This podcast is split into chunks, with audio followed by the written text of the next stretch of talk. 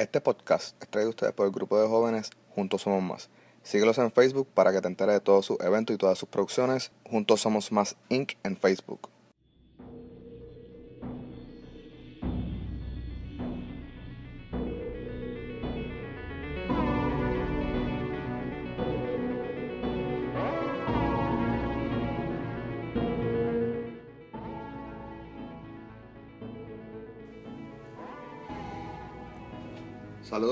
Y bienvenido a otro episodio de Al Momento de Anthony con ustedes aquí. Eh, me siento un poco cargado esta última semana. Este, el pasado 14 de febrero, como todos saben, hubo un tiroteo en una escuela en, el estado de la Florida. Eh, me sentí dirigido a hacer un hablar sobre esto porque Ahora mismo yo estoy viviendo temporariamente eh, en los Estados Unidos. Eh, tengo una hija de 7 años y, asiste a una escuela elemental aquí en el estado de la Florida. Y siento que algo que, necesito eh, poner la luz sobre eso, porque algo que, que ahora mismo yo me imagino que todo padre, no solamente en el estado de la Florida, en Estados Unidos de América completo, siente este temor. Siente el temor de que entre un desconocido a la escuela y comienza a disparar, quitándole la vida a personas inocentes. Eso me dediqué a la difícil y horrible tarea de leer sobre esta gente, ver qué denominador común tenían todos ellos. Y hay muchas cosas en las que esta gente eh, se basa eh, pero también hay muchas partes en las que sentí y voy a discutir con ustedes que, mano, el gobierno, el gobierno puede, puede hacer más, puede hacer mucho más, mucho más, eh, para así tratar de prevenir, porque es sumamente difícil evitar este que, que sucesos así ocurran. Es sumamente difícil eh, prevenir esto, pero sí se puede tratar de tomar medidas para que así no la el para que así el el por ciento de que esto suceda sea mucho más bajo. So, nada, hoy les vengo a hablar de unas cuantas unos cuantos school shootings eh, de los más que han impactado eh, los Estados Unidos. Yo sé que han habido un montón, pero como les dije, vengo a hablar por lo menos de la escuela porque pues yo tengo a mi hija en la escuela pienso que la escuela debe ser el sitio más seguro que todos tenemos. so, del primero que les voy a hablar.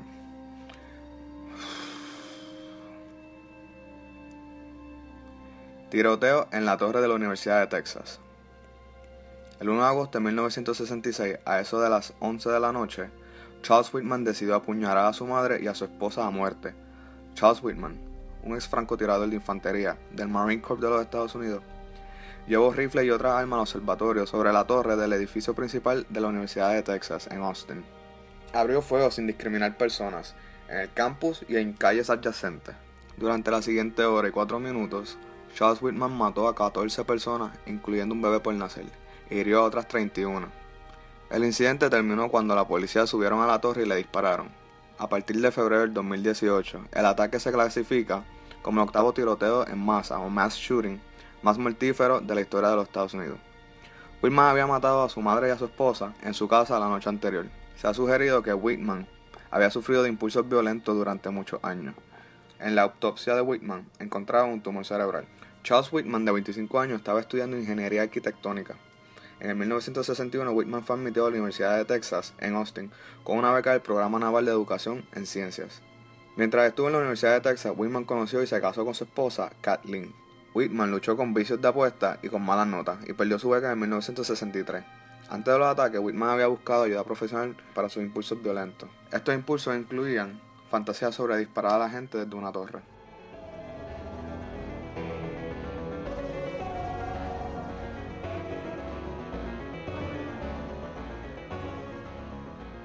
Charles mató a su madre Margaret Whitman y a su esposa Kathleen Lisner se encontró una nota donde este declaró su amor por ambas mujeres, diciendo que las había matado para evitar futuras humillaciones. y en el caso de su madre, sufrimiento.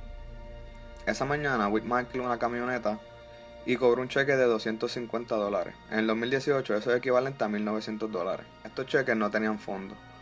Luego manejó una ferretería donde compró una M1 Carbine, dos cargadores de municiones adicionales y ocho cajas de municiones. Le dijo al cajero que planeaba ir a cazar jabalíes. En una tienda de armas compró cuatro Carbine más, siete cajas adicionales de municiones y compró una escopeta semiautomática en un Sears. Estos son los 60. En los 60 Sears parece que vendía armas. Whitman tenía alrededor de 700 municiones.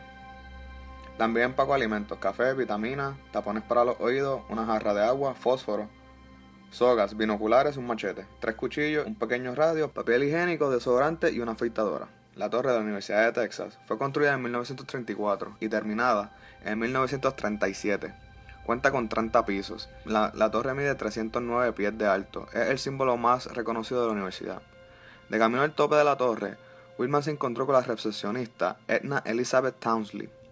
Whitman rápidamente derribó a Townsley al piso y le partió la parte posterior del cráneo con la culata del rifle. Luego la golpeó encima del ojo izquierdo, la arrastró y la escondió detrás de un sofá. Luego salieron de la recepción Charles Boots y Don Walden.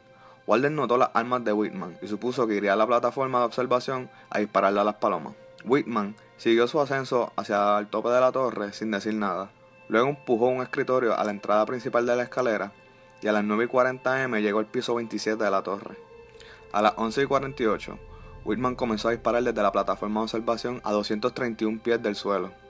Todos los estudiantes, sin importar raza, religión o su ideal, eran blancos esa mañana para Whitman. Algunos confundieron los sonidos de los disparos con el ruido de una construcción que había cercana, o que las personas que caían al suelo formaban parte de un grupo de teatro o una protesta contra la guerra. Una víctima recuerda que mientras estaba en el piso desangrándose, una persona que pasaba le repitió, levántate del piso, no hagas el ridículo. A las 11.52 de la mañana, cuatro minutos desde el comienzo del primer disparo, un profesor de historia fue el primero en llamar a la policía y reportar lo que estaba sucediendo. Whitman no tenía límites con su víctima. Billy Snowden, creyéndose estar fuera del alcance, recibió un golpe en el hombro mientras estaba parado en la entrada de una barbería, a más de 500 yardas, e igual a 1500 pies. Él fue la víctima más alejada de la torre. Esa mañana, hubieron 31 heridos y 18 muertos, desde civiles, policías, estudiantes, niños y profesores. Oficiales y varios civiles proporcionaron disparos represivos desde el suelo con pequeñas armas y rifles de caza. Esto obligó a Whitman a permanecer bajo y limitar sus disparos. Alrededor del mediodía, el oficial Ramiro Martínez, alias Ray, estaba fuera de servicio en su casa. Cuando se enteró de los ataques en la noticia, Ray llamó a la estación de la policía. Recibió instrucciones de ir al campus y a dirigir el tráfico. Una vez allí descubrió que otros oficiales ya estaban haciendo eso, así que fue a la torre. Supuso que encontraría allí un equipo de oficiales. Pero cuando llegó al piso 27 solo encontró a Doug Cohen y a Alan Crum, alrededor de la 1 24 pm. Mientras Whitman miraba hacia el sur en busca de otras víctimas, Ray Martínez y Houston McCoy rodearon la esquina noreste de la plataforma de observación. Ray Martínez disparó contra Whitman con su revólver. McCoy golpeó a Whitman varias veces con su escopeta. Martínez luego tomó la escopeta de McCoy y disparó el tiro final contra Whitman a quemarropa.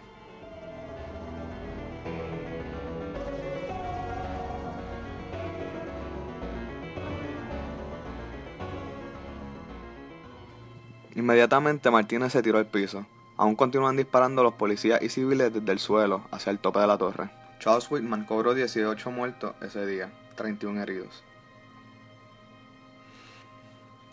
Demos un momento para el frente a la historia y lleguemos a septiembre 11 del 2001, en la ciudad de Nueva York, el día en que la historia de la seguridad nacional cambió por completo y nos dejó ver lo descuidados y vulnerables que estábamos.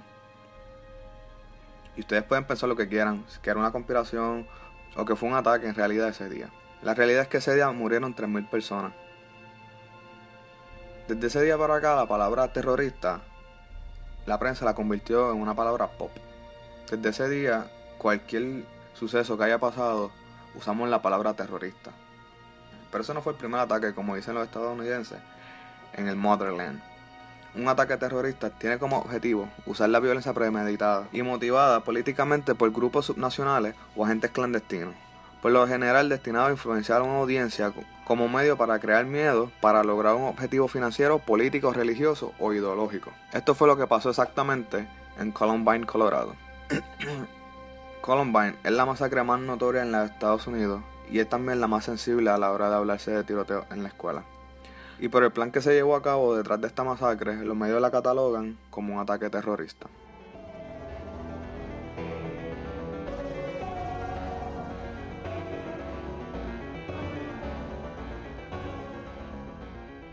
En la mañana de abril 20 de 1999, en Columbine High School, Colorado, los estudiantes, pero yo les voy a llamar terroristas, Eric Harris y Dylan Klebold asesinaron a dos estudiantes y a un maestro. Hicieron daño a 21 personas adicionales.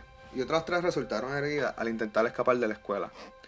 Estos dos terroristas fueron a Columbine esa mañana con bombas caseras. Pusieron una gran bomba en cada esquina de la cafetería de la escuela.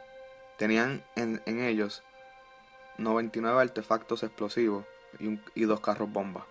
Estos dos terroristas tenían un manifiesto de su ataque, hecho en videos caseros, que luego el FBI encontró en la casa de Eric Harris. Hoy sería uno de esos videos que seguramente ellos suben a YouTube antes de su ataque. Eric Harris nació el 9 de abril de 1981 y Dylan Klebold el 11 de septiembre de 1981. Existen muchas teorías de quién eran estos dos, y la prensa manipuló la imagen de estos, creando un pánico en, varios, en varias escenas de estereotipos. Y ahora les voy a explicar quiénes eran Harris y Klebold en Columbine High School. Participaron activamente en producciones de teatro, en producciones de video escolares y se convirtieron en asistentes de computadora y mantenían el servidor de la computadora de la escuela corriendo. Esto les puso el sello de nerds y que eran víctimas de bullying. Ese es el primer estereotipo. Inicialmente se informó que Harris y Cleveland eran miembros de un grupo que se llamaban a sí mismos The Trenchcoat Mafia. Un trenchcoat es un jacket largo, usualmente negro y de cuero, bastante similar a lo que usan los integrantes de las bandas de rock. Esto impone el estereotipo número 2, que eran góticos. En el diario de Harris, donde relata más su manifiesto que en sus videos caseros, hacía mucha referencia al videojuego Doom. Y aquí entra el último estereotipo. Juegos de videos violentos te hacen violento. Esto fue lo que la prensa dijo de estos dos terroristas. Fueron víctimas de bullying, que eran góticos y que los videojuegos los habían convertido en personas violentas. Algo que los sobrevivientes de la masacre negaron totalmente. Harris y Cleveland eran en hecho los bullies. No eran góticos y más adelante les explico por qué no eran góticos. Harris fue la mente que orquestó este ataque. Cleveland solo fue un peón reclutado por Eric Harris, su agenda manifestó cuando fue investigada por el FBI encontró que Harris idolatraba a Adolf Hitler. Tenía, tenía dibujos de suásticas, que son las dos S entrelazadas que representan el logo nazi, y escribía que entendía la misión de Hitler. En un punto en su diario, Harris se dio cuenta que necesitaba reducirle este comportamiento, por temor a que sus planes se revelaran. Comentó en su diario sobre lo difícil que era para él esperar a abril para expresar todo su odio por la raza humana. Ambos trabajaban en una pizzería local en Colorado, donde ahorraron el dinero para llevar a cabo su plan. Las armas de fuego fueron compradas por un amigo en un gun show. Un gun show es decir, el San Juan Beauty Show que hacen en Puerto Rico. Te puedes enterar de lo último en el cuidado de tu piel, el cabello y bla bla bla. Pues eso es básicamente lo que es un gun show en los Estados Unidos. Eh, la ventaja de ir a un gun show es que no tienes que hacer el proceso de espera eh, de los tres días para recibir tu arma. Eh, simplemente tienes el dinero, vas, coges la que te gusta, enseñas tu ID, hacen un pequeño papeleo, pero ese mismo día sales con tu arma. Y así fue exactamente que estos dos adquirieron su arma. Le dieron el dinero a un amigo, le especificaron qué armas querían, en sus videos dejaron claro que su amigo Robin Anderson no tenía nada que ver con el ataque, que solo fue usado para comprar las armas ya que era mayor de edad. Aún así las autoridades investigaron a Robin profundamente. En la mañana del martes 20 de abril de 1999, Harris y Clipple colocaron una bomba pequeña incendiaria en el campo a 3 millas del sur de Columbine High School, a 2 millas del sur de la estación de los bomberos que explotara a las 11 y 14 de la mañana. La bomba tenía como propósito desviar a los bomberos y al personal de emergencia fuera de la escuela. Parcialmente detonó, pero no ocasionó mucho daño. Recuerden, esto eran bombas caseras que seguramente no tenían mucha experiencia creando estos dos. A las 11 y 10, Harris y Cleveland llegaron separados a la escuela de Columbine.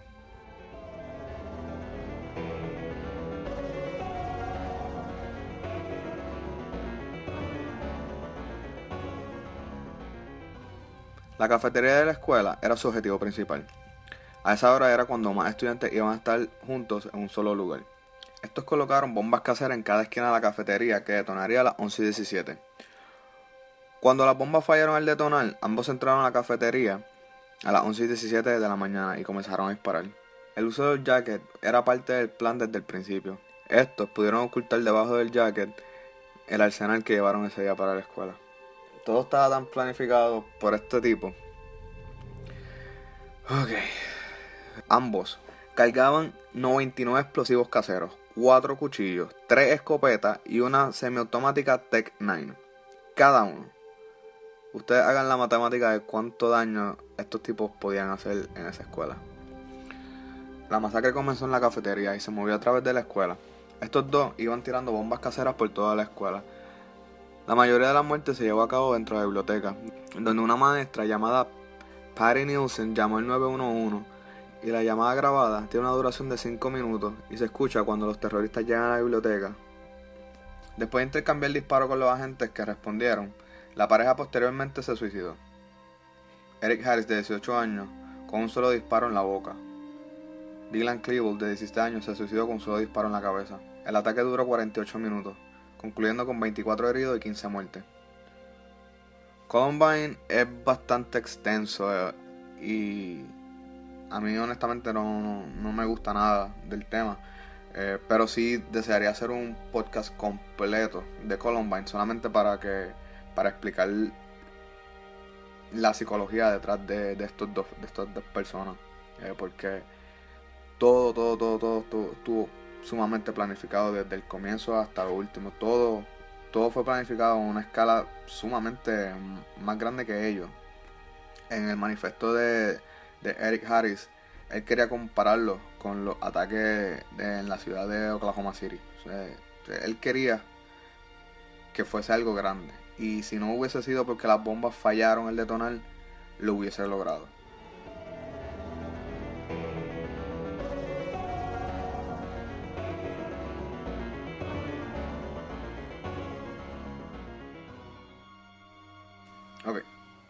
El próximo caso, yo lo escogí personalmente porque para mí fue bastante. Para mí personalmente, bueno, lo digo ahora y se me paran los pelos. Para mí personalmente fue muy devastador. Eh, porque el primer caso que yo vi en las noticias, recuerdo claramente. Eh, les confieso que lloré demasiado eh, por rabia, por tristeza. Incluso tuve pesadillas con esto. Eh, fue un suceso que de verdad, sin mentirle, me marcó mucho. Eh, como si yo hubiese estado allí, como si yo hubiese tenido eh, amistades, conocidos allí. Y, lo mismo me pasó con 911. O yo, yo recuerdo 911 y, y cuando vi las cosas comencé a llorar porque no entendía el daño que se estaba haciendo a la humanidad. No, no entendía. So, escogí este porque, como les dije, personalmente me tocó. Y les estoy hablando de, de, estoy hablando de la masacre en Virginia Tech. El 16 de abril del 2007, en el campus de Virginia Tech, aproximadamente a las 7 y 15 am, Song Show, Sean Hui Show, ingresó a la sala de estudiantes de primer año. Emily J. Hilscher una joven de 19 años resultó fatalmente herida. Después de escuchar los disparos, un asistente que residía en el hospedaje, Ryan C. Clark, intentó ayudar a Hirscher. Chow disparó y mató a Clark, un estudiante de último año de 22 años. Hilscher permaneció con vida durante tres horas después de recibir el disparo, pero nadie de la escuela, ni las autoridades, ni el hospital notificaron a su familia hasta después de su muerte. Estas fueron las primeras dos víctimas de la masacre de Virginia Tech. Song Shou nació en Corea del Sur. Shou emigró a los Estados Unidos a la edad de 8 años. Se convirtió en residente permanente de los Estados Unidos como ciudadano de Corea del Sur. En la escuela intermedia se le diagnosticó un trastorno de ansiedad grave, así como un trastorno depresivo mayor. Después de su diagnóstico comenzó a recibir tratamiento y continuó recibiendo durante los últimos dos años de show en Virginia Tech. Varias instancias de su comportamiento agresivo fueron expuestas en obras de teatro y en escrituras que les presentó a los profesores con amplia referencia a la violencia. Estas causaron preocupación entre los maestros y compañeros de clase. No hay récord que Cho sufrió de bullying, pero personas que lo conocieron dicen que era un tipo tímido que casi ni hablaba.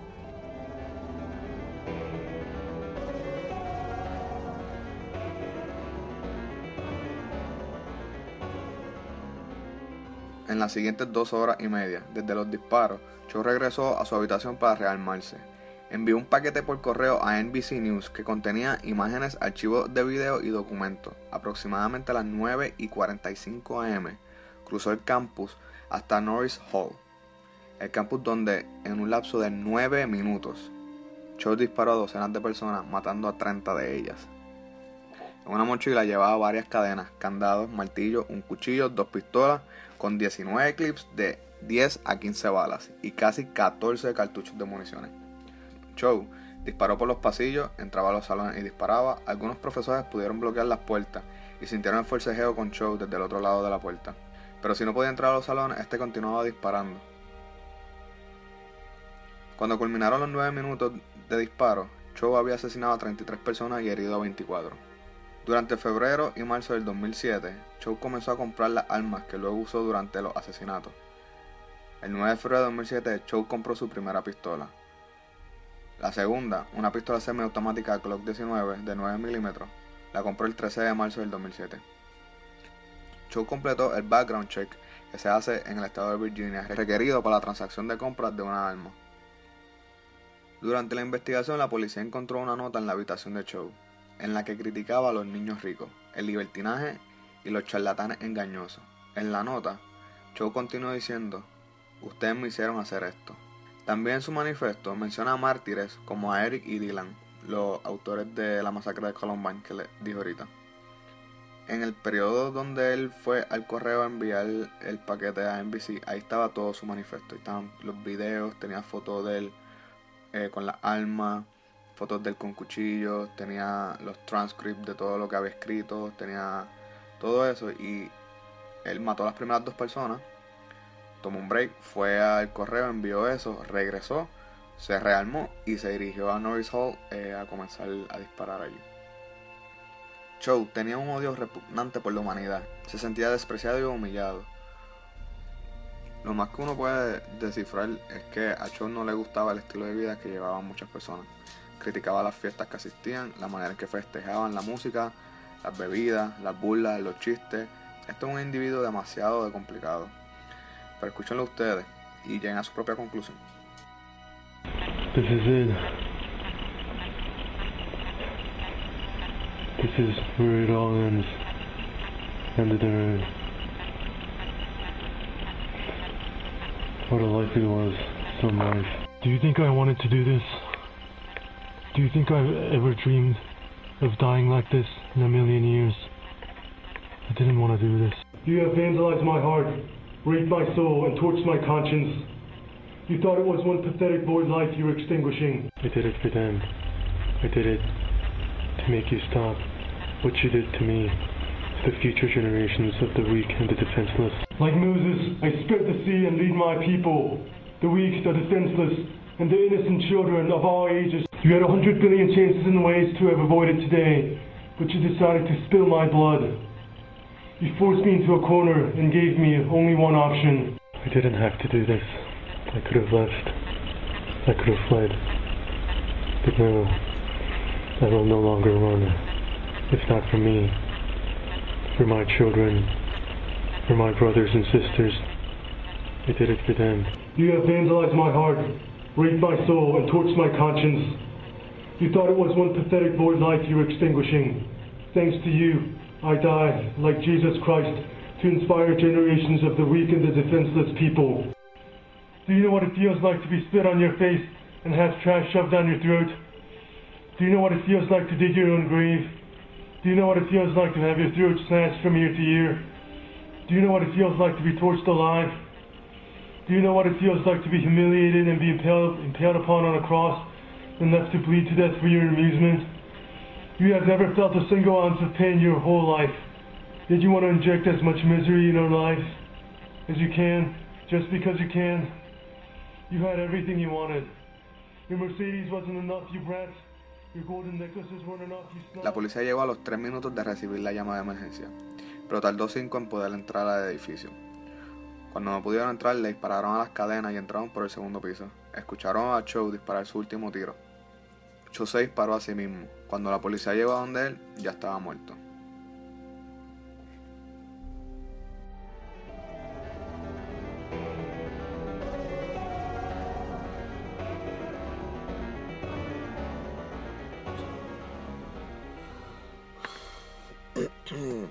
El último caso que les voy a hablar, eh, yo honestamente no tenía ningún tipo de conocimiento. Sí lo había escuchado, eh, había escuchado el nombre de la escuela, pero no, no había conocido ni quién ocasionó el tiroteo, ni cuántas muertes había. De verdad no tenía eh, ningún tipo de información y también a lo mejor fue un caparazón que uno mismo se, se pone para no hacerse daño con, con las noticias que pasan sobre estos casos. Eh, tampoco estaba accesible a televisión. Yo me encontraba en Oklahoma en ese momento, en un entrenamiento militar, so no teníamos acceso al televisor. So, para este para este último para este último caso eh, les voy a hablar de la masacre de Sandy Hooks. El 14 de diciembre del 2012, en Newton, Connecticut, Adam Lanza, de 20 años, mató a 20 niños entre 6 y 7 años, así como a 6 miembros adultos del personal de la escuela. Antes de conducir a la escuela, mató a su madre en su casa en Newtown. El incidente fue el tiroteo en masa más mortífero en una escuela elemental o intermedia en los Estados Unidos y el cuarto tiroteo en masa más mortífero por una sola persona en la historia de los Estados Unidos. A las 9 y 30 del viernes 14 de diciembre del 2012, Lanza disparó y mató a su madre, Nancy Lanza, de 52 años, en su casa en Newtown, con un rifle MK2F calibre 22. Los investigadores más tarde encontraron su cuerpo vestido con pijama en su cama con cuatro heridas de bala en la cabeza. Luego Lanza condujo a Sandy Hooks Elementary School en el automóvil de su madre. En una entrevista fechada el 16 de diciembre del 2012, el FBI informó a las autoridades que la señora Lanza había dicho que su hijo había pirateado un sistema informático y que éste pudo hackear las páginas del FBI y de la CIA. minutos luego de este habérselo dicho a su madre, agentes de la FBI llegaron a la puerta. Adam Lanza nació el 22 de diciembre de 1992. No habló hasta que tenía 3 años. Siempre entendió mucho más palabras de las que podía decir. Mostró hipersensibilidad al contacto físico. Este le removía todas las etiquetas a su ropa. En su preescolar, este fue alumno en Sandy Hooks hasta sexto grado. Este olía cosas donde no la había y se lavaba las manos excesivamente. Un médico diagnosticó un trastorno de procedimiento sensorial. Adam dijo que odiaba los cumpleaños y los días festivos. Tuvo dos episodios de ataques de pánico que obligaron a su madre a ir a buscarlo en la escuela. Gradualmente, perdió su tenue conexión con la realidad. En el 2012, su enfermedad lo volvió tan grave que rompió relaciones con, casi todo en su vida. Este se recluyó en su habitación donde pasó horas solitarias obsesionándose con mass murders o asesinos en masa.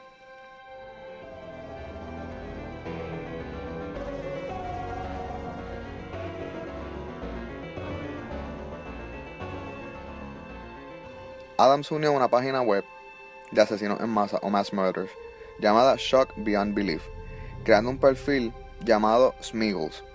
No pasó mucho tiempo antes de que este comenzara a expresar su paranoia y su creencia de que la sociedad estaba tratando de manipularlo y que la sociedad llevó a millones a una enfermedad mental y física. Tal vez lo más preocupante de toda esta situación es que era un joven que en verdad estaba tenía una gran enfermedad mental. Se obsesionó con la violencia, estaba obsesionado con asesinos, estaba rodeado de armas y estaba solo. Cortó todos los lazos de comunicación con su familia. A las 9.35 se cree que Adam llegó a Sandy Hooks. En 9.35 con 9.39 la policía recibió la primera llamada. A las 9.36 el 911 emitió por los radios el tiroteo en Sandy Hooks. 9.37 la policía de Connecticut llegó a Sandy Hooks. 9, y 39, la policía estatal de Newton llegó a la escuela. A las 9 y 40 se escuchó el, último tiro, donde la policía cree que Adam se quitó la vida. El motivo de lanza aún permanece inconcluso.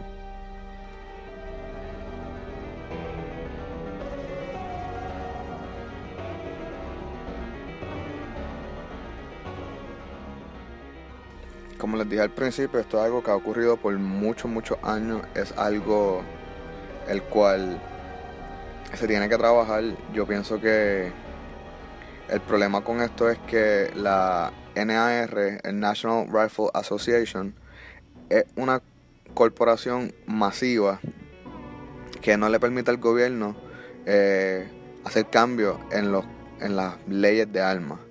Eh, aquí no hay un background check que si la persona ha tenido algún la persona ha tenido algún historial de enfermedad mental le nieguen la posibilidad de tener el arma y todo esto viene a consecuencia de la segunda enmienda.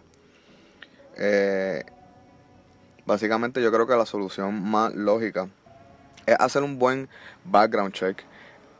Es limitarle el, el es prohibirle el uso de armas a personas que no pasen un background check de un que tengan un récord criminal, que tengan eh, enfermedades mentales, algún récord. Creo que son cosas bastante simples. No es quitarle las armas, no es quitarle las armas, porque las armas no van solas y, y matan gente. Se necesita una persona para que un arma haga su trabajo. Y ese es el problema, es las personas que están apoderándose de estas armas. Mi opinión, no es que estas personas, no es que el gobierno le quite las armas al, al, pueblo, pero sí que regule quiénes están obteniendo armas. Eh, honestamente no fue un episodio fácil de, de hacer. No, Mm, honestamente me fui bien lejos de la línea de la que yo quería llevar a cabo en estos episodios, pero era algo que me estaba estaba cargándome porque como les expliqué, pues tengo mi nena que está en una escuela elemental en el estado de la Florida y sí, pues uno piensa, pues nos fuimos de Puerto Rico, tener una mejor educación acá, aunque sea, sea temporalmente o sea permanente, y pues aquí va a tener mejor, pero uno le pone ahora estos miedos y se le hace difícil a uno estar en paz. Eh, estas personas, no hay un profile. No hay un profile. Por ejemplo, los asesinos en serie usualmente tienen tres perfiles. Se orinaban en la cama, eh, maltrataban animales y jugaban con fuego. Y eso es un perfil que casi todos tienen en común. Esta gente no tiene perfil. Esta gente es solamente se puede adjudicar que casi todos, el 100%, han sido hombres. Eh, sí hay un factor de enfermedad mental. Pero si tiene enfermedad mental, regulen que esta persona estén lejos de armas de, armas de fuego. Eh, todas estas personas, y, y no quiero usar el, y no, no, no me quiero arreguindar del factor salud mental para irme suave en estas personas. No, porque aun, sí, aún así teniendo una enfermedad mental, fueron capaces de orquestar planes y llevarlos a cabo. So, el, la carta de que un paciente de salud mental para mí no es válida. Para mí no es válida porque, de nuevo, creaste un plan.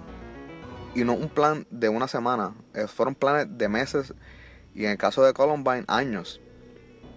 Donde llevaste a cabo un plan, llevaste a cabo tu fantasía y por eso no acepto la, carta de que ha sido un... No, no acepto la carta de que es salud mental. Otra cosa que también el gobierno puede hacer es tomar en serio cuando está en el watchlist del FBI. La gran mayoría, la gran mayoría, no solamente de escuelas, sino los asesinatos, los shooting spree, eh, como el de Las Vegas, como el de Orlando, son personas que también han estado en el watchlist del FBI. So, el FBI sabía de estas personas, el FBI sabía que estas personas estaban mirando páginas de páginas de extremistas, páginas el FBI sabía lo que esta gente estaba mirando. Y eso es algo que el presidente Donald Trump puso en un tweet de él que es de los yo creo que en el único que yo puedo estar de acuerdo con su pensar y es que fallaron el sistema falló en no haber en no, en no haber prestado más atención a este tipo de personas. Nosotros tuvimos 911 y aprendimos de nuestros errores. Pasar por TSA es lo más horrible que hay. O sea, tú no puedes pasar ni con una botella de agua. So, yo creo que debemos hacer nuestras escuelas más seguras. Creo que el gobierno debe hacer las escuelas más seguras y fortalecer un poco más a quien, quienes tienen un arma en los Estados Unidos.